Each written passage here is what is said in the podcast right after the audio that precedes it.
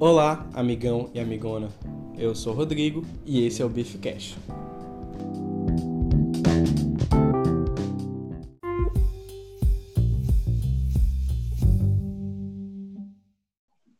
Bem-vindos a todos do Bificast, estamos ao vivo. Esse meu caminhão deve estar alto aqui agora. Estamos começando mais um programa aqui para vocês. É...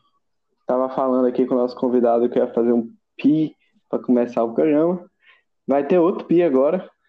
Pode, pode dar risada agora. Aí, teve outro pi. É, esse aí não foi para começar o programa, esse aí foi para ligar o ar-condicionado. Vai ligando o ar-condicionado do carro, vai ligando o seu caminhão, vai se aconchegando que o passageiro está chegando. Bem-vindo, Caio Nine. É, eu me apresentar pela terceira vez, já que eu me apresentei duas vezes antes e não, não, não funcionou, né? É, então, Exatamente. é, né? A terceira vez é tudo, quando tudo dá certo.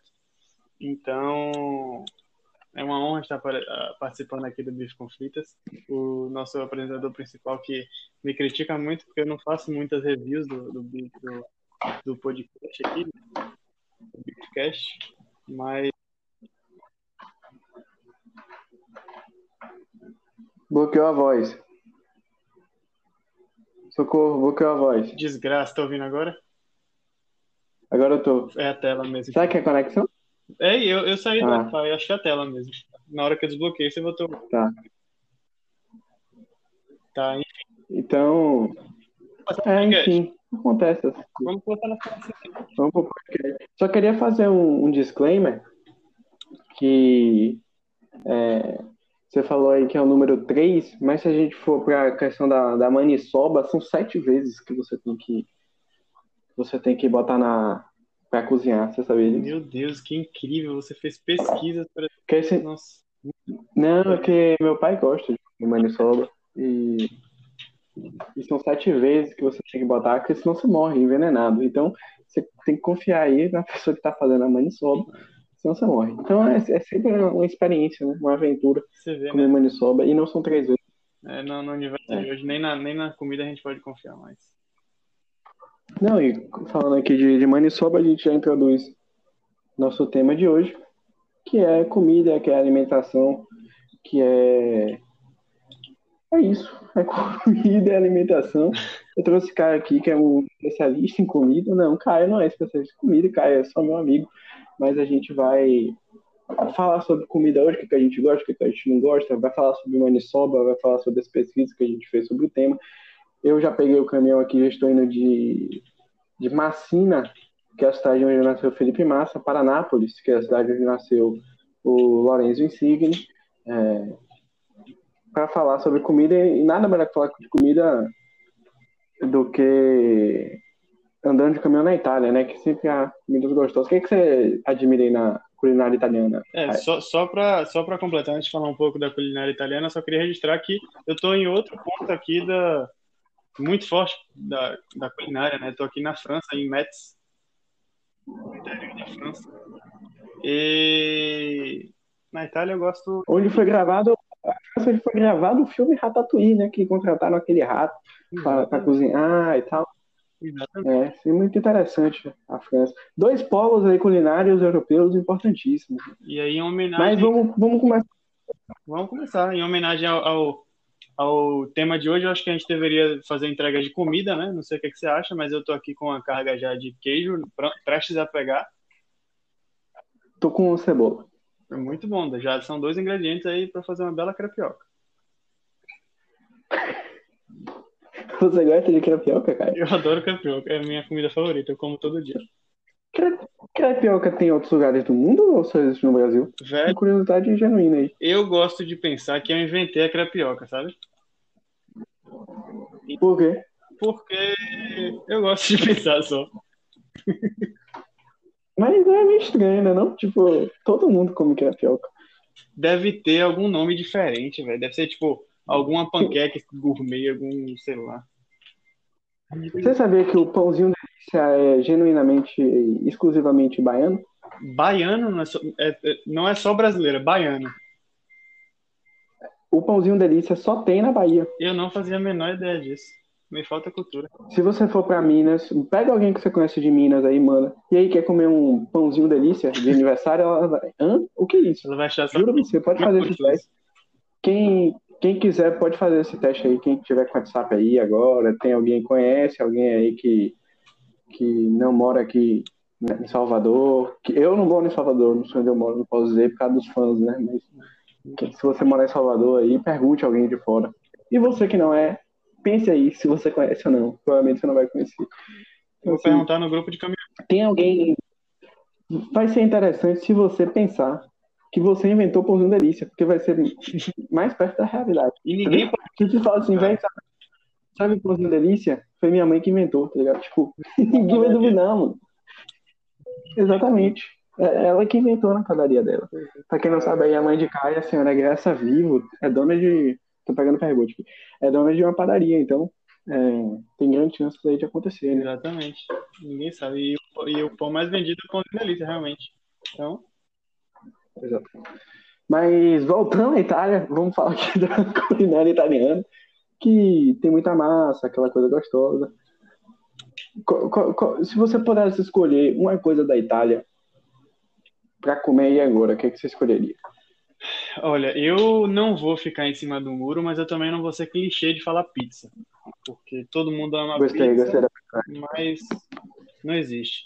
Eu diria que é um prato simples, tá? Porque eu sou do povo, assim, nenhum sucesso como caminhoneiro vai me fazer perder minha origem.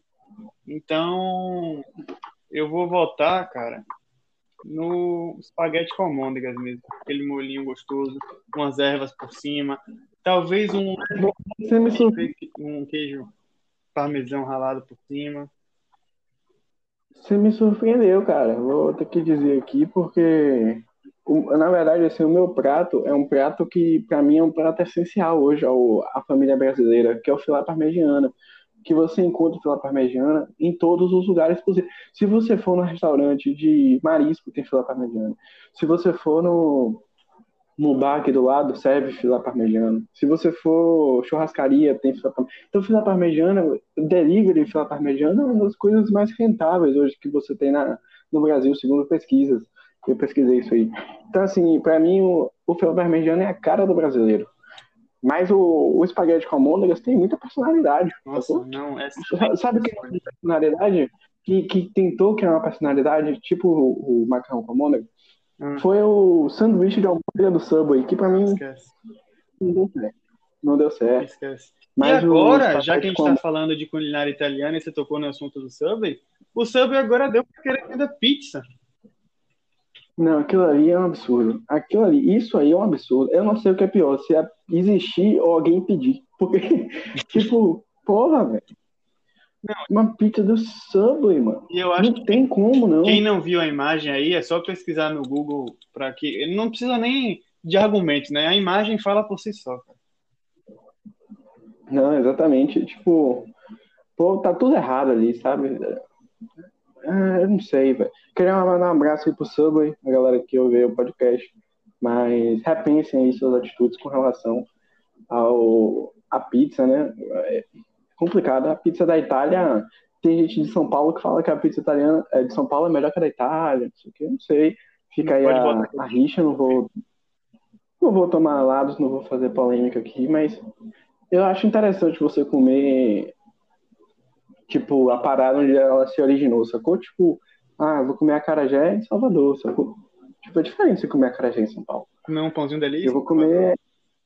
Eu vou comer o pãozinho delícia na Bahia. Eu vou comer o quê? Um sorvete napolitano aonde? Em Nápoles, onde eu tô indo. Então, assim, vou comer o queijo parmesão aonde? Em Parma. Eu acho que é de lá, né? O presunto Parma, em Parma. Então, assim, pra mim é outra, é outra vibe, sacou? Tipo, é uma sensação diferente você tá se sentindo parte daquilo. Da, da intenção. Você tá no meio que foi criado. Todo mundo tem uma, uma, uma relação afetiva com comida, né? Isso que é o bom da comida. Só que quando você vai para um lugar, você come a comida e você come a história. Entendeu? Então, É verdade, você falou, você falou pouco, mas falou bonito. Mas toda comida tem uma questão da sociocultural dela, né? Lembra disso, cara? Você queria falar sobre isso? Uma questão sociocultural que a comida traz, que demonstra muito quem é aquela sociedade e o que ela já passou, né? Por exemplo, o acarajé, você vai se remontar lá à época é, dos escravos na Bahia, não sei o que, é um movimento de expressão de cultura negra, então tem toda aquela história carregada. Se você for para Itália, eu não sei a história da pizza, mas acho que, é se eu não me engano, é, para uns trabalhadores de classe baixa, era uma comida mais acessível né, de se fazer. Você lembra dessa história que, que os caras faziam assim, massa e queijo e molho de tomate e comiam? Que era para os trabalhadores, tipo, era comida barata. Estou trazendo aqui a história. Dava para ter pesquisado? Dava. Mas o importante do Beef Cash é que é a espontaneidade. É isso. Mas aí agora a gente entra em contraponto com a França, que você trouxe aqui o Ratatouille.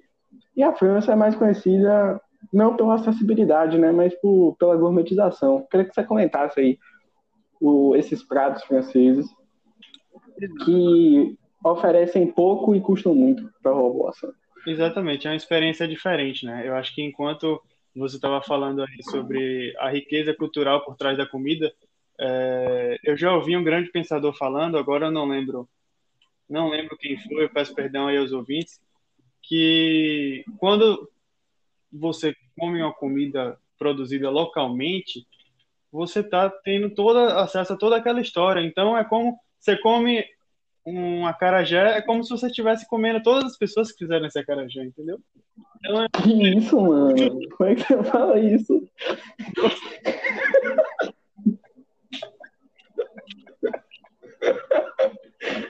Tudo bem, continue o raciocínio, vá, vamos chegar lá. Eu não estou dizendo que concordo nem discordo, entendeu? Foi um pensador, só estou citando, ok?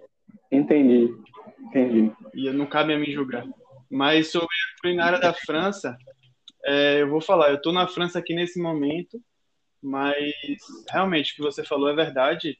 É, a culinária típica francesa aqui não é uma culinária acessível, só é negocinho de ovinho de peixe, negocinho de neném, entendeu? E aí. Caracol, é... não sei o quê. Aí não é pra mim. É negócio de rato, né?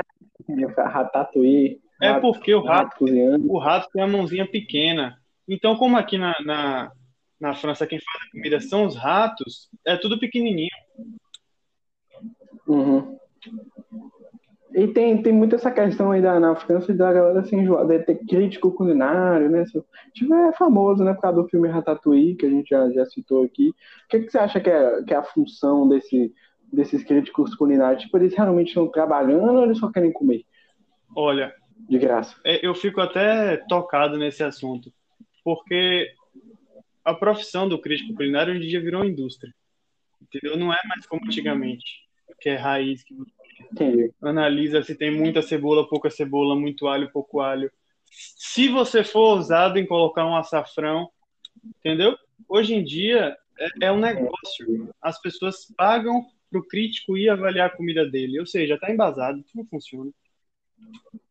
Você acredita que o que está acontecendo hoje com, com, a crítica culinária, seja o que a gente está vendo aí em outras esferas da, da arte, como por exemplo os filmes da Marvel, que não existe mais ali uma, uma ambição artística, e sim, vamos produzir com fórmulas uma comida que as pessoas vão gostar. Você acha que existe esse processo aí de industrialização da culinária mundial?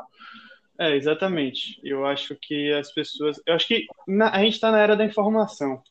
Então, tem certas pessoas que não, não usam a informação da forma que eu acho correta, né? Então, ficam fixadas em números, fixadas em números, em números, em números, e lucro, em lucro, e lucro, e esquecem da verdadeira arte, né? Exatamente. É, Caio, a gente não explicou, ele trabalha como analista de desempenho, um grande clube aí do Brasil, eu não vou dizer qual. É, tá na França para tentar fazer testes para outros clubes, vai passar por entrevista de emprego. Só que ele trabalha analisando pessoas, né? Por isso que eu perguntei ali sobre a crítica, porque os críticos analisam as comidas e ele analisa pessoas, e é praticamente a mesma coisa né, como, ele, como ele citou aí. Por isso que eu perguntei ele para não ficar um pouco fora de contexto. Mas eu queria perguntar a você, Caio, é, agora fugindo um pouco aqui do, do, da geografia, assim, qual, qual a sua comida favorita? Acho, acho que esse é o ponto do programa que todo mundo quer saber, assim, qual, qual é o seu top 3, vamos dizer assim, para não ficar injusto, para você não, não, deixar, não deixar de fora. Olha, melhor, pensa outra coisa aqui me diga três culinárias mundiais que você gosta aí. não precisa especificar qual o prato, mas a culinária que você mais gosta, o top 3. Depois a gente pode explorar mais individualmente cada um. Olha, é... não precisa de muito pensamento, tá? Eu acho que, em primeiro lugar, é a brasileira. Não tem, não tem igual. Não é porque eu fui criado no Brasil, apesar de hoje estar na França, que eu não valorizo minha, minha cultura. Você sente falta do arroz com feijão, cara? Sinto falta do feijão, que aqui o feijão é ruim, aquele feijão de lata, sabe? Aí não, não é muito bom, não. Uhum. O arroz é bem parecido, assim. Farofa é difícil de achar. Bem complicado. Entendi. É, em segundo lugar. Tá, então primeiro o Brasil. É, Hum. em segundo lugar, eu diria a italiana. Eu acho que tem, tem seu lugar. Eles conseguem combinar muito bem a massa e a proteína. né? É, isso é um desafio. Nem toda culinária consegue fazer isso. E Você sabia que na Itália tem, só trazer informação aqui, que eu já, já visitei, você também já, já visitou o continente italiano, mas por fim né, que não visitou, lá eles, eles são metódicos na hora de comer, que tem ali a entrada, depois tem o primo piatto, que é o primeiro prato, que normalmente os caras comem a proteína solta, e depois tem o, o segundo piatto, que é o segundo prato, que eles comem a massa, tipo, eles não misturam as coisas. É muito estranho. Eu nunca entendi aquilo, não. Eu prefiro botar tudo num lugar só e comer. Não sei você. E depois começa a sobremesa. verdade, Porque ficar muito prato pra lavar não é funcional, entendeu? Não é uma parada que. Porra, é muito prato pra lavar. E aí, o que, que você acha? você não gosta de comer o primo, então. Piato. Que cara. E cara especialista em piadas, ele, eu quero muito que ele faça, ele pode se sentir um pouco. ah, é, um pouco acolhido, que acolhido não. É, como se fosse um animal abatido. Acanhar. Mas ele vai poder falar. Acanhar, obrigado. Foi acolhido. Você tá sendo acolhido aqui. Tá. Então, segundo lugar, italiana. Vamos pra terceira aí. Em terceiro lugar, é uma, é uma comida que eu tenho pouca experiência, mas eu já tive o prazer de ir na Alemanha e é uma coisa completamente diferente o que eles fazem lá. É simplesmente mágico. Então, vale uma, uma, uma Chucrute. Chucrute. Chucrute. Chucrute tem um nome tão feio e é uma coisa tão gostosa, irmão. Você não tá entendendo. Descreva aí o chucrute pro, pro pessoal que não sabe direito o que é chucrute. Bom, vamos lá. O chucrute, você quer na versão básica ou você quer na versão poética? As duas. As duas. Então né? vamos lá. Acho que é, é bom. é bom atender todos os tipos de público, né? Então, assim, para o primeiro, o, o público que quer aquela, aquela versão um pouco mais simples e objetiva, não que seja melhor ou pior que a outra, mas é, o chucrute é um prato cujo principal ingrediente é o repolho, tá? Pode, pode colocar vários tipos de repolho, com alguns temperos típicos da Alemanha, que agora eu sinto muito, não vou saber especificar quais. Mas o principal do O cara pesquisou, é, é o chucrute, entendeu? entendi. E o chucrute é o que, exatamente? É um repolho, irmão. É um repolho lá gostoso. Esse Ah. tem que saber. É um tipo de repolho, É. entendi, entendi. Tá, então alemã, eu acho que você botou esse alemão pra puxar saco aí. Não, não. Porque você tá você quer, você quer ir pra Alemanha, não sei cor, então eu acho que, não sei, fica na dúvida aí pro pessoal. E, tem- É, e eu posso, posso falar é, só mais uma menção aí da comida alemã? Pode, é o Orconcurso, tá? O quê? Orconcurso, que é o que tá fora de competição. Então, o que é? Até você, você falou uma, uma frase parecida com o que eu vou falar. É Kurs, Kurz, Kurz. Não sei, não lembro. Não tô, não tô muito avançado ainda no alemão ainda. Que significa salsicha. Porra, Kurtz? Como, é que, como é que escreve? É K-U com trema R-Z. É, não lembro se tem E no final, acho que tem. Curze, beleza. Mas salsicha normal ou aquela salsicha graúda, aquela coisa É uma gostosa? salsicha, não é. É uma salsicha bem graúda, cara. Não, não- é é suculenta, sabe? Quando você morde, sai aquele líquido. Eu, eu, eu acho legal, mas eu acho pouca criatividade na alemã, sabia? Pô, só salsicha, tipo, tem umas coisas, né? Mas, tipo, eu acho uma parada muito. Pô, sei lá, dá pra fazer mais, sacou? Tipo, cerveja e salsicha. Dá pra fazer melhor que Só que você não tá entendendo. Para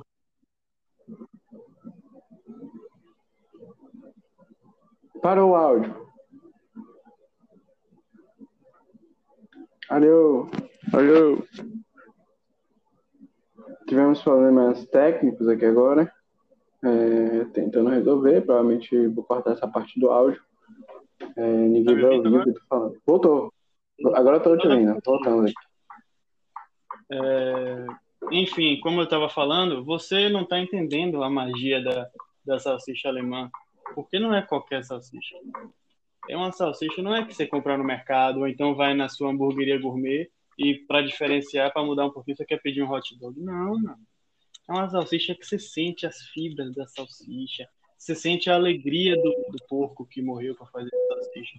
Ele não tá. Que isso, mano? Tem que, Você não pode falar isso. tem que enfrentar a realidade. do povo. Ele tava, ele tava feliz. É isso que importa. Entendi.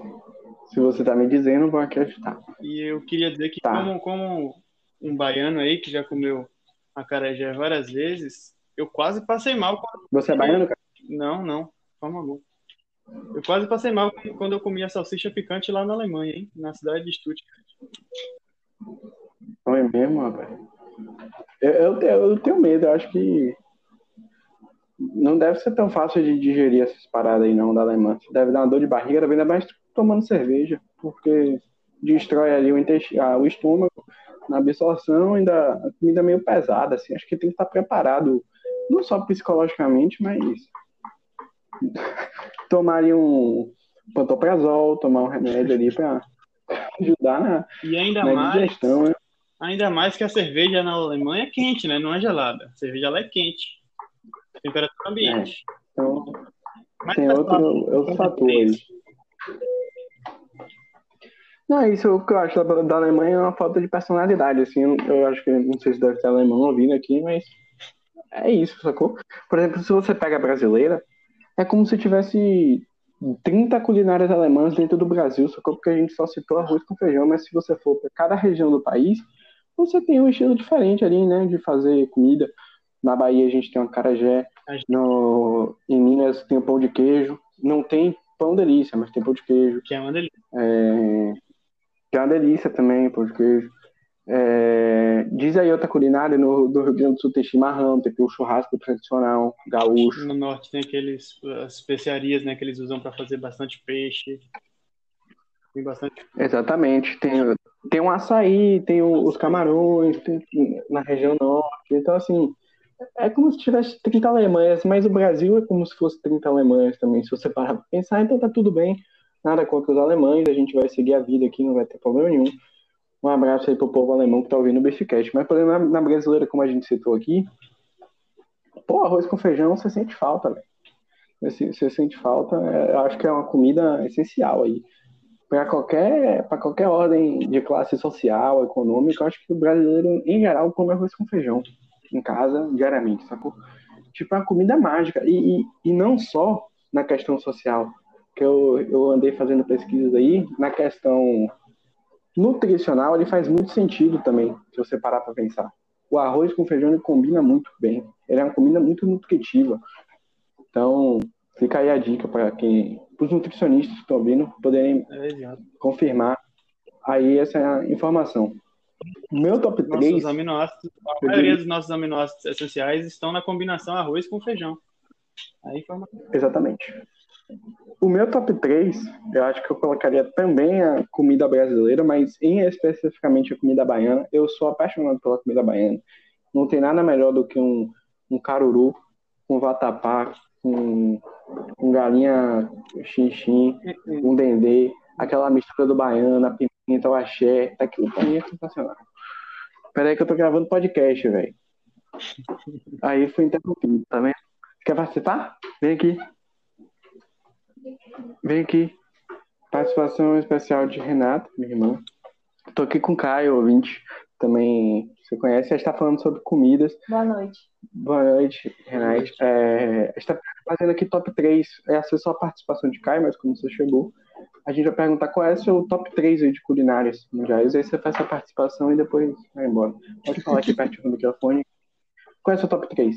Primeiro se apresente, quem é você? Olá, meu nome é Renata Lestra e hoje eu vou dizer meu top 3 de alimentos que eu mais gosto. Culinárias. Culinárias. É, a minha favorita, a primeira, é a top 1, que é a japonesa. Hum. Gosto muito. E sempre tento pedir quando eu tenho dinheiro. E a dois? A dois, eu gosto de um, um hamburguinho, Então a culinária é mais americana. é, mais americano. assim. Hum. E a terceira, assim. E não sei. Chuta aí. Só- Pizza, talvez. Então italiana. Um Italiana. filé parmejanazinho, né? É, filé parmegiana, gosto de uns patês, uns torrados. Chique, achei chique. Tá bom. Valeu pela participação aí. Até a próxima. Mas, Então a gente vai discutir aqui. O que, que você achou, Caio, do top 3 de, de Renata? então, Tá te ouvindo? É uma pessoa muito, muito embasada, né? Eu respeito muito o Renata nesse quesito, é um especialista, principalmente em, em comida japonesa, realmente vale uma menção honrosa aí. Você vê mais uma vez a, a italiana aparecendo, né? É, exatamente. No Brasil ela tem uma função muito importante, muito pelo filé parmegiana. Que é, é muito importante, realmente, na comida, na, na mesa do brasileiro. Mas eu senti falta do hambúrguer no seu, sabia? Eu acho que você é um. Você é um cara que gosta do hambúrguer. É isso. Se você tivesse, como é a pergunta original, era as, o top 3 comidas favoritas, seria o primeiro hambúrguer, entendeu? Mas aí quando você pensa em culinária Uhum. americana, já não gosto tanto. Um Pô, mas o milkshake, a batatinha, hambúrguer, eu acho que Mas tá incluído, tinha a batatinha da culinária belga, meu irmão. Você não tem conhecimento. Mas é famoso pela. Entendeu? Pela americana. Coisa... É que eu sou contra a apropriação cultural, entendeu? Entendi, entendi. O, o meu top 3, eu caracterizo, acho que é como eu tava falando, comida baiana, antes de ser interrompido aqui pela minha irmã, mas que participou de forma muito, muito legal no podcast, fazendo o top 3 dela. O segundo, acho que eu colocaria culinária japonesa e a terceira é a italiana. Gosto muito da culinária japonesa, adaptada para o Brasil, obviamente, que é o que a gente tem aqui no Brasil. É, eu acho que, que ela é leve e funciona muito bem. Só que o problema dela é essa questão do preço, que é um pouco menos acessível que as outras, então você acaba comendo menos, né? Você não, você não tem tanta regularidade no japonês, como, por exemplo, você pode pedir um filé parmegiano, como eu disse, é muito presente. Se eu for aqui embaixo, na, sei lá, no bar tem filé parmegiano. No posto. Então, assim, é, no posto tem filé parmegiano.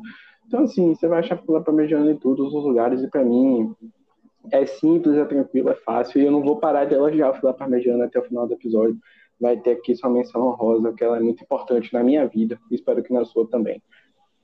Mas hambúrguer eu gosto muito, mas não tá na lista. Mas porque assim, eu gosto de hambúrguer. Mas se for assim, ó, eu quero saborear a comida, eu vou nessas três, sacou? Apesar de eu achar hambúrguer sensacional. Eu acho que é sua- o seu pensamento também, não sei.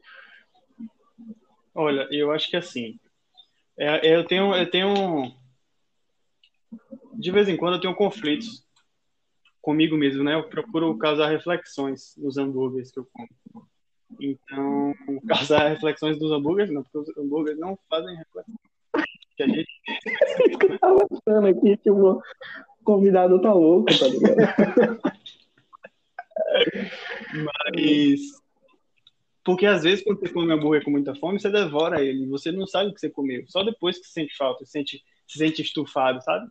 Isso aí eu parei pra uma Uhum. coisa que a gente tem que tomar cuidado. Sim. Aí É só isso mesmo? pagar. E eu procuro pedir hambúrgueres estranhos, porque normalmente eles são muito bem temperados. Não, é isso que acontece comigo com relação a. Porra, errei um caminho aqui, minha. Aumentou quatro horas a viagem. Nossa senhora. Caraca, mano. Véi, vou tentar pegar um retorno errado aqui. Mas voltando, sim, eu faço isso com pizza. Quem me conhece sabe que eu, eu sou um fã de pizza ruim. Mas a pizza ruim não quer dizer que a pizza é ruim, sacou?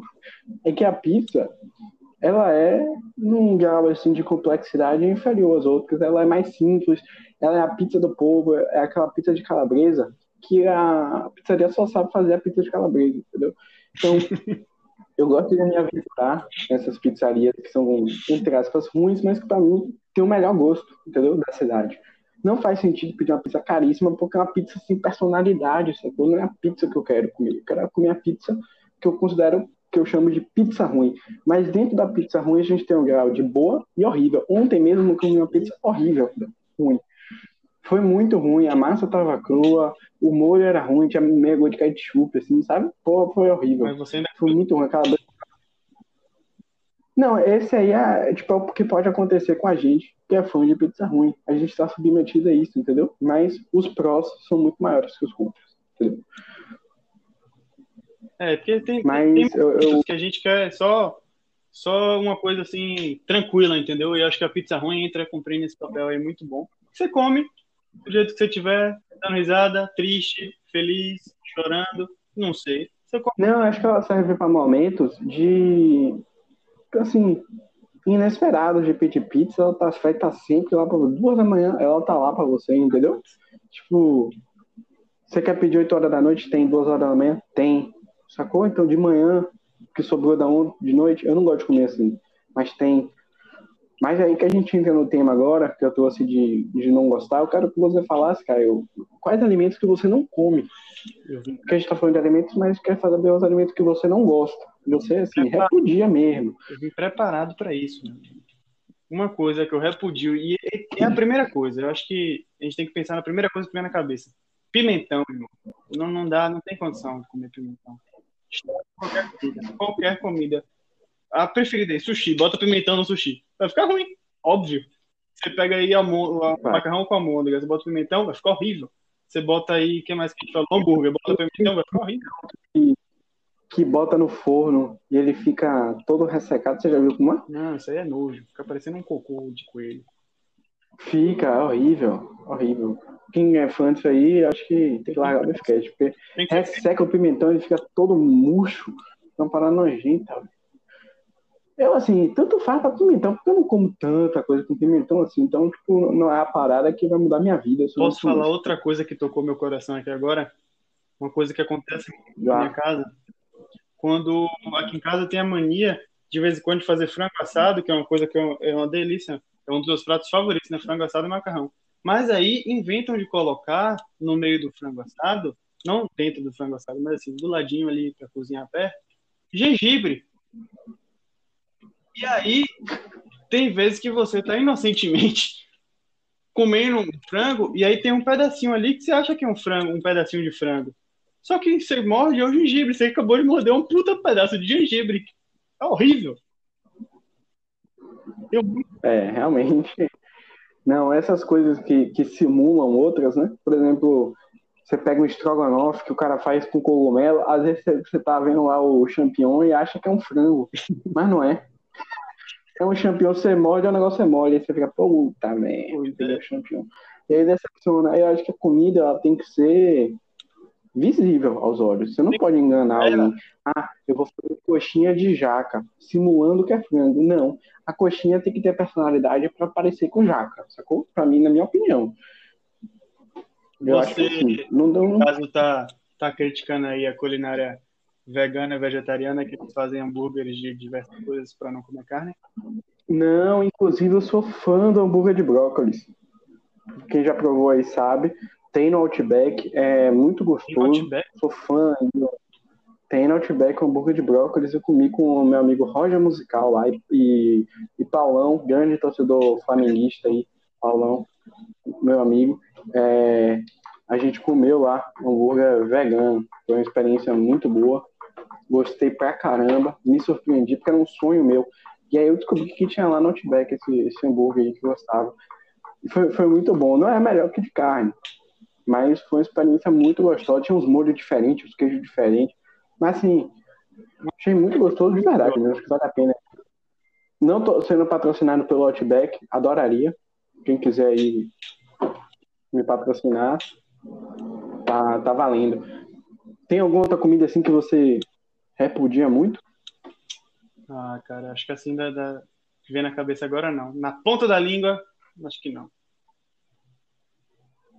Tá, então acho que eu posso brilhar agora, né? Vou, vou causar polêmica, viu, Caio? Lá vem, vixe. Uma polêmica aqui. vixe. Eu sou uma pessoa, Rodrigo do Beef Cash, Rodrigo Beef do Beef Cash, não come fruta, Hum, Não sabia, sabia. Nenhuma fruta. Rodrigo Beef rejeita frutas. Sempre, depende. Não, sempre não. Por exemplo, Rodrigo come banana na açaí, sacou? Rodrigo já comeu maçã quando eu tava com dor de barriga. então, essas são as situações de Rodrigo come torta de banana no Mac. Então, assim, Rodrigo toma suco de algumas uvas. Rodrigo bota limão na comida. Então, assim, o Rodrigo não gosta de comer a fruta na mão, assim, sabe? Tipo, eu tomo alguns sucos também, mais alguns. Não tomo todos. De preferência, os amarelos eu não tomo. Eu, eu tenho nojo, porque fica parecendo, sabe, aquele suco de, de maracujá ou de cajá que tá na geladeira já há um tempo, que fica. Parece que ele contamina a jarra, parece que tá disseminando o suco, fica um negócio nojento, parecendo um, um nheca. Aquilo ali, pra mim, é nojento demais. Não sei como alguém toma aquele, aquele suco. Mas o maior trauma mesmo comigo com esses tipos de, de alimentos é que quando eles viram sucos e estão na geladeira, eles contaminam o ambiente para sempre. Então, assim, você vai abrir sua geladeira e vai tomar seu Nescau, tá com cheiro de cajá. Não é legal isso. É. Pra quem não gosta, o suco de cajá é muito complicado, entendeu? Então, assim, eu acho a logística de comer fruta bizarra. Tipo, você fica se melando, é nojento, fruta é nojento, mas eu entendo a importância para a humanidade. Até porque você sabia que existe um, um, um método com criança que está aprendendo a comer, de você dar a fruta inteira para ela, para ela descobrir como é que come. Eu esqueci o nome dessa técnica. Então a criança pega a banana e fica se melando toda, mas é uma técnica aí para a criança aprender a se alimentar. Então fica aí a dica Eu para acho quem não fiz aí agora. eu vi uma, uma matéria sobre isso, acho que é TPP que, que fala. Isso, é isso mesmo. Técnica Eu esqueci o que significa. é. Exatamente. Porque você vai fazer isso com sua Assim- filha, entendeu? Eu tenho certeza disso. Porque você tem preguiça de, de, de descascar a Pô, banana. não, ela- ela vai comer outras coisas. Mas assim, é... Aí, cara, não vai ter fruta de cajá, já tô avisando aí. Fruta é galhada.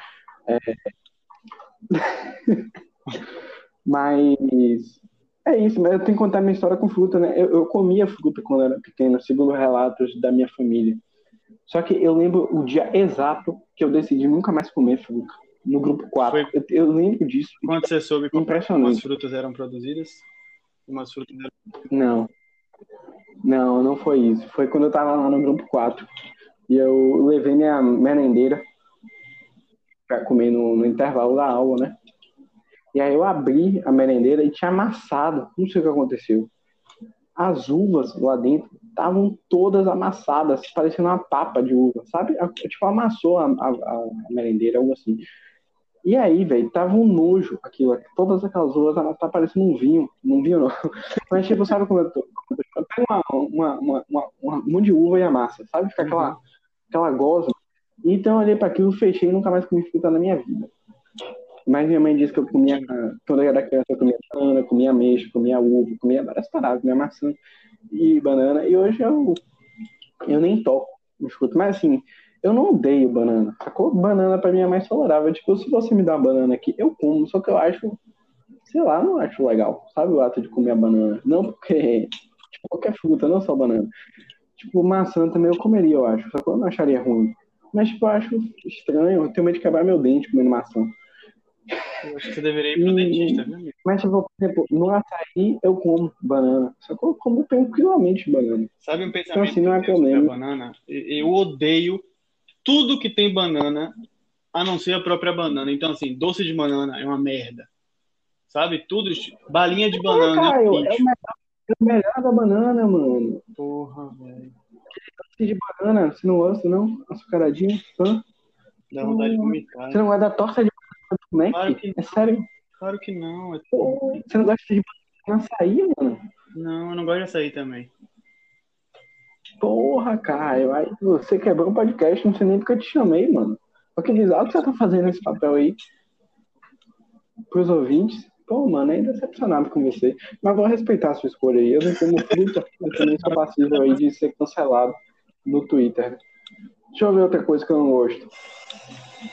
Daí, eu, sabe uma coisa que eu, que eu, que eu, eu sou muito seletivo?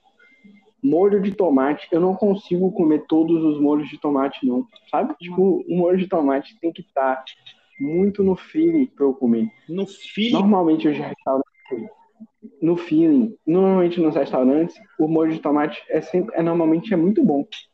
Mas o, na casa de alguém, eu raramente vou pegar molho de tomate, sacou? Porque eu prefiro não arriscar. Porque a chance de estar num, num tipo que eu não gosto é grande. Qual é o tipo que você não gosta? Você prefere o mais grossinho, mais ralinho?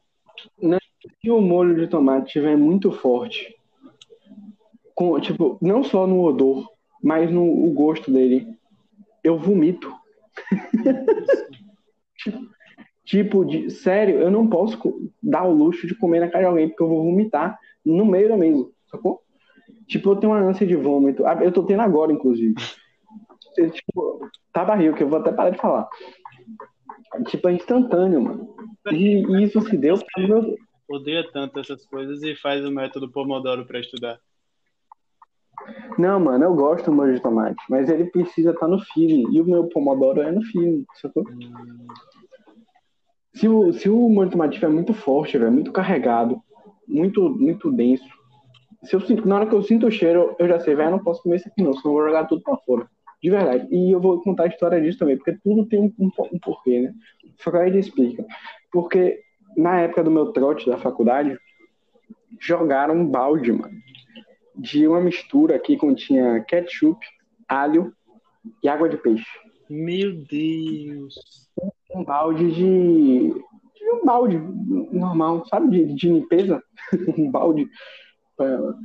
Tipo, o balde tava cheio, derrubar, derrubaram o balde em cima de mim com aquele conteúdo líquido todo. E eu com aquele ketchup bem barato, sabe? Forte, aquele cheiro forte doce. E eu, mano, joguei tudo para fora.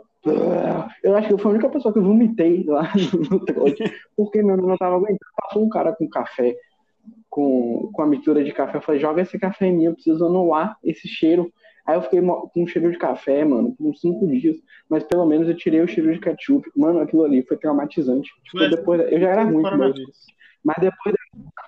Sério, eu, eu fiquei muito mais é, intolerante a ketchup e a molho de tomate. É história triste aí. Eu tô, tô, Cuidado pra não chorar. É isso, eu tô demorando um tempo pra responder porque eu tô tentando processar, não consigo nem, nem imaginar. Mas assim, no geral, ah, os restaurantes italianos, eles fazem um molho que é aceitável pra mim. Eu nunca fui no restaurante e falei, não gostei desse molho. Então, não, tipo, o problema não tá comigo, sacou? Porque o molho que eu como é um molho bom, que é um molho de profissional. O molho tá no problema, quem faz o molho ruim que tá com problema aí. Que eu como molhos aceitáveis, entendeu? E o molho de tomate da pizza ruim? Uma delícia, é maravilhoso. A não ser se for aquele molho com gosto de ketchup. Aí, aí é o molho ruim, mas normalmente o molho da pizza ruim é um molho muito característico. Eu consigo sentir o sabor dele aqui agora, se você quiser. É impressionante. Sente aí. É muito gostoso. Sente aí, gosto, pai. Senti. Boa. Queria mandar um abraço. Então, assim, deixa eu ver. Fruta, molho de tomate, acho que não tem mais nada, assim, não, que eu odeio. Deixa eu ver. Não, na verdade, deve ter, velho. Tô pensando Sempre aqui. Tem. Tenta pensar em uma aí também. Uma coisa que você odeia muito. Um sorvete de chocolate eu não gosto. Eu vou me despedir aí do, dos ouvintes, depois dessa. Mano, eu é enjoado. Sorvete. Picolé eu gosto, sorvete não. Sorvete é ruim. Oxente, mano. Sorvete de chocolate é ruim. Não é, não, mano. Você pegar um, um Magno com o branquinho dentro ali, pão, é diferente sorvete de chocolate da, da Kibon. Sorvete de chocolate da Kibon é muito ruim, cara. Sério, é horrível. É horrível. Defenda aí, eu não consigo, não, mano. Não, eu, fico, eu fico muito feliz de ter sido convidado para esse, pra esse podcast com esse tema que eu sugeri. É... porque me faz sentir muito bem porque eu passei minha vida inteira aí é uma história triste. Não sei se, se na edição pode colocar uma, uma música triste nesse momento, porque eu sempre. Não pode. Não pode, não, então tudo bem. Canta aí, homem. É, não vai, não vou conseguir. Canta aí, por favor. Pronto. Minha vida inteira eu fui chamado de menino amarelo. Porque... Então eu tinha dois apelidos, bicho do mato e menino amarelo. Isso me traumatizou. É só isso. Que isso, tá tocando celular aqui no É música triste. Que isso, mano? Eu não sei atender isso, não. Mano, que isso? Tô ligando pra você. É o Nokia. Mano, what the fuck? O que é isso? Eu juro que eu não sei. É, é do Eurotruck mesmo, alguém tá me ligando. É a Associação Regional de Molho de Tomate. Parou, hein? Acho que, eu acho que atendi. Sim, mas eu também era esse cara, cara. Eu, tipo, como eu era pequeno, eu, era, eu só quero que você explique depois porque é menino do mato, né? Porque pra mim, pra mim parece contraditório do uma coisa com outra. Mas, tipo, eu, eu era aquela criança que falava assim, ah, velho, essa comida aí tem tempero. Não quero, não. Só que eu, tipo, eu era chatão pra comer. Tipo, hoje eu como de tudo, né? Eu só não como fruto. E sorvete de chocolate. Mas eu era essa criança também chatinha pra comer, era ruim. Mas eu comia muito se tivesse a comida que eu gostava, sacou? Tipo, eu sempre fui de comer demais. Falando que eu tinha lombriga, essas porra. Mas aí eu quero que você explique agora a sua história. Não, menina amarela porque diziam que eu era anêmico, porque eu não comia feijão, eu não comia muitas coisas. É, só comia feijão em forma de sopa. É, é isso, mano? Isso aí é coisa de menina amarela, eu vou ter que falar aqui. pô, eu, achei, eu achei que isso daqui era uma zona livre de julgamentos. Foi, continue. Não, não, não, vamos seguir adiante, não vou mais falar nada. Não, mano, fala aí do menino do mato, então, vá. Menino amarelo não precisa contar O mais. bicho do mato, é, eu sei que pode parecer contraditório, né? Porque os meninos que, que vivem no mato, que é muito conhecido aqui em Itaberaba, que são meninos que comem tudo, né? Você não tava na frente? É uma cidade na França, Itaberaba. Ah, sim. Comem tudo, menino do mato? Comem de tudo, comem de tudo. É tipo Mogli, entendeu? Come de tudo, sai caçando rato. Por isso é, é- tem uma confusão muito grande aqui na França, porque os meninos do mato eles comem os ratos que ainda não viraram chefe de cozinha. Então essa categoria de base do chefe de cozinha é muito prejudicada por causa dos meninos do mato. Entendi, entendi. Não existe um apoio, né, a esses ratos para eles virarem co- cozinheiros, apesar da, da clara qualidade e aptidão para a profissão, né? no que desdobra isso? O rato, ele se vê perseguido pelos meninos de rua, os meninos de mato, peço perdão aí, os meninos de rua, é, os meninos do mato. E aí ele tem que fugir e fica se escondendo, tem que partir para a violência, porque ele não, não consegue mais desenvolver a profissão dele sendo perseguido. Ele tem que partir para a violência, se esconde nos esgotos, morde as pessoas e passa doença, mata milhões de pessoas assim na Europa, metade da população da Europa morre do nada, culpa do menino do é. Não é Pitospilov. Exatamente, Love.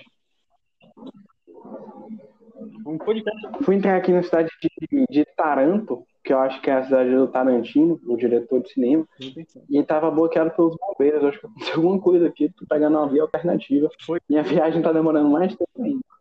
Foi uma colaboração de Tarantino com Spielberg. E eles explodiram tudo. Exatamente. Para terminar aqui nosso podcast, eu queria que você analisasse comigo comidas exóticas. Essas comidas aí que a gente tem no Oriente, que não é muito famoso de, de comer aqui no Brasil, comer escorpião, formiga frita, não sei o que. Eu quero, quero sua análise aí para a gente finalizar aqui esse episódio. Olha, eu acho que a gente tem um bom exemplo recente aí que não é muito bom ficar comendo as coisas aí que não é pra ser comida, né? Você pode fechar o mundo inteiro assim de repente. Mas Mas você comeria, um morcego, não morcego, mas tipo escorpião, essas porra. nem fodendo. Inseto nenhum. E fo- Eu também acho que, sei lá, acho que ia ser estranho comer. Parece, deve ser, parecendo que você tá comendo casca, sabe? De caranguejo, sei lá. velho. Ia ser um negócio estranho. E aí eu tenho certeza que mesmo frito, quando você morde, vai sair um, aquele líquido, aquela moebazinha, sabe? Ugh.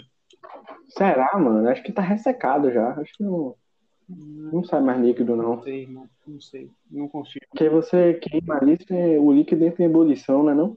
Mas pra quê? acho. Por que, que eu vou comer isso se eu não tenho necessidade, entendeu? Mano, você tá lá de turista, sacou? Você não ia pra... Tipo, é como você vir pra cá e comer acarajé. Não. Sacou? É assim, Eu pô. entrei num túnel e começou a chover. É tipo isso. É, eu acho que eu comeria de resenha, assim. Mas só Comeria se mais gente comer. Se eu estivesse lá sozinho. Tudo não. Você eu não ia comer. Sacou? Mas, tipo, esses, essas comidas de rua eu comeria. Tipo, Gafanhoto. escorpião, é, pastel de. Mentira. É, eu, eu comeria. Comeria. Tipo, pra mim faz parte da viagem você se submeter a esse tipo de, de coisa, sacou? Mesmo que seja um pouco estranho. Eu já E não seja pior. O que é que você comeu pior? Eu Acho que a pior coisa que eu comi foi língua de boi. Foi muito nojento, porque, tipo, era uma língua mesmo, sacou? tipo, Também. frita. Eu também. Era uma língua, era uma língua inteira, mano. Tipo, ela tava frita, foi muito nojento, mesmo. Não sei porque eu comi ainda.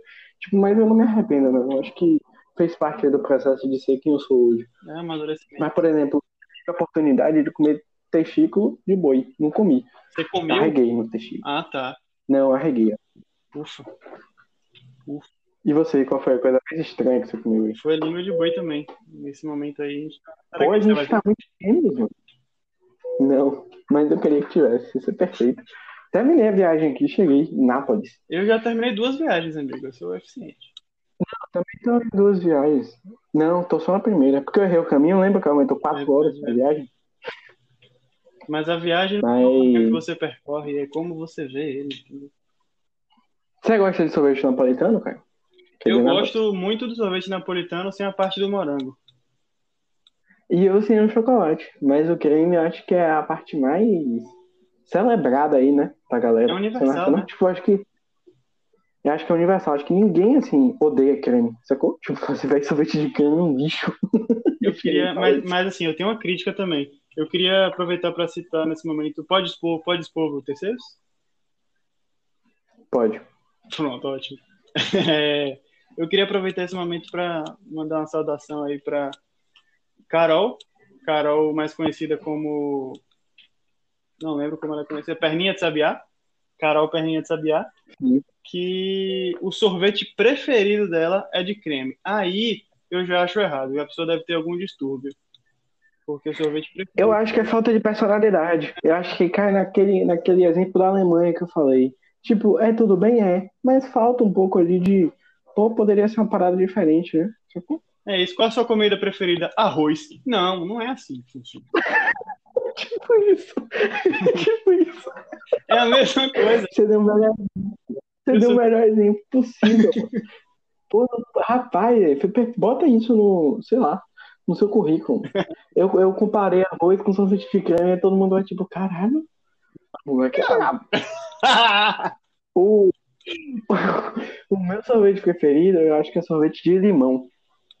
Que normalmente ele é mais famoso como picolé, mas eu gosto de sorvete também. Eu prefiro picolé. E o seu? Qual é o sorvete preferido? Flocos, sem dúvida alguma. Me lembrei o Sério, mano? Pô, acho Fox tão cinza. Assim, sabe? Falando de Fox, eu lembro cinza. Acho que é a única coisa que eu lembro. Aí é um preconceito. Eu acho que, eu acho que ele não se decidiu, acho que ele tem um gosto estranho. Como Fox, mas é tipo, porra. Não sei, velho. Sabe? Não sei, pra mim não se decidiu. É, é, eu gosto porque ele celebra a diversidade, entendeu? Entendi. Ele é branco e preto. Mas você. É verdade, é verdade. Isso aí é uma parada muito legal do sorvete de Fox, que eu acho que quando fizeram ele, Pensaram? pensaram, né? Uma coisa que eu gosto, sabe qual é? Comer sorvete de flocos com panetone. Rapaz, é uma parada deliciosa, mano. Se você não comeu, mano, pelo amor de Deus, é perfeito. Coma. Coma, sério. Quando chegar no Natal aí, eu vou te dar um panetone pra você. Aí você pede pra alguém te dar de flocos, porque senão fica muito complicado pra mim. Mas, véi, você deveria provar de verdade. É uma delícia, mano. Uma delícia. Você já, você já ouviu falar de vaca preta? Que é uma parada em São Paulo que a galera come sorvete de creme com Coca-Cola. Não, não é possível isso. Você bota o sorvete e depois joga a Coca-Cola na mesma vasilha, sacou? Eu posso, eu posso lançar uma é- polêmica aqui, que talvez esse podcast seja fechado. Pode. São Paulo tem que acabar, irmão. São Paulo comete muito crime com comida. É, é Eu no, vou no café. ter que concordar. é isso aí que você falou da vaca preta, sabe? É, não tem condição. Eu vou ter que concordar com você. É, não tem jeito, é realmente muito complicado toda essa situação. Eu descobri isso com um amigo paulista, interior, mais interior de São Paulo, e ele comia vaca preta. Então, para mim, foi um momento ali de terminar a amizade, né? Não dava mais é, para continuar daquela forma. É uma coisa, desvio de caráter. É. Exatamente. Queria agradecer a participação de Caio nesse podcast. A gente vai fechando aqui com quase uma hora de programa, que é, é incrível, rendeu bastante o assunto. Ainda tinha muita coisa para se falar, mas a gente vai terminar aqui para não se estender muito. Queria agradecer a participação do ouvinte Caio aí. Se quiser mandar um abraço para alguém, fazer, um, fazer uma, uma divulgação aí do seu trabalho, como é, está livre aí, o espaço é seu. É, eu queria, queria agradecer aí pela, pela oportunidade. É um momento muito emocionante para mim. Eu que já vi aí, ouvi na verdade, né, através da porta do banheiro da sua casa, você gravando um bife com fritas com o nosso querido Davi Azevedo. Foi um excelente programa, por sinal, um abraço aí para Davi. Mas, Do Oscar. É, Histórico. Isso, e naquele momento eu estava passando dois sufocos. Um, aquele pessoal lá, que ninguém precisa saber, e o outro, essa, essa questão aí do podcast que eu queria muito ter gravado. Eu quase gritei no banheiro. Seria uma boa adição ao programa, mas eu não fiz. Então é um momento muito emocionante para mim. Um problema com o quê? Você, acho que você acabou de inventar o nome do programa aqui. É o quê? Você falou um problema com. Você falou que teve um problema com pão de cast? Foi isso mesmo? ah, já temos o nome do programa, então. É pão de cast. Incrível, incrível, muito bom. Vitas Caio pão de cash. Então, acabou aí criando. Quero agradecer novamente a Caio que participou, os patrocinadores, os ouvintes que estão com a gente, apoiando sempre. Um abraço aí para a Lura. É, para a Lura, que é patrocinador aqui do Beefcast, para os membros Gold, a gente está lançando outro programa na mesma semana, o que é um recorde. Queria agradecer novamente. É, um abraço e até a próxima. Dá tchau, Caio. Tchau, pessoal. Até a próxima.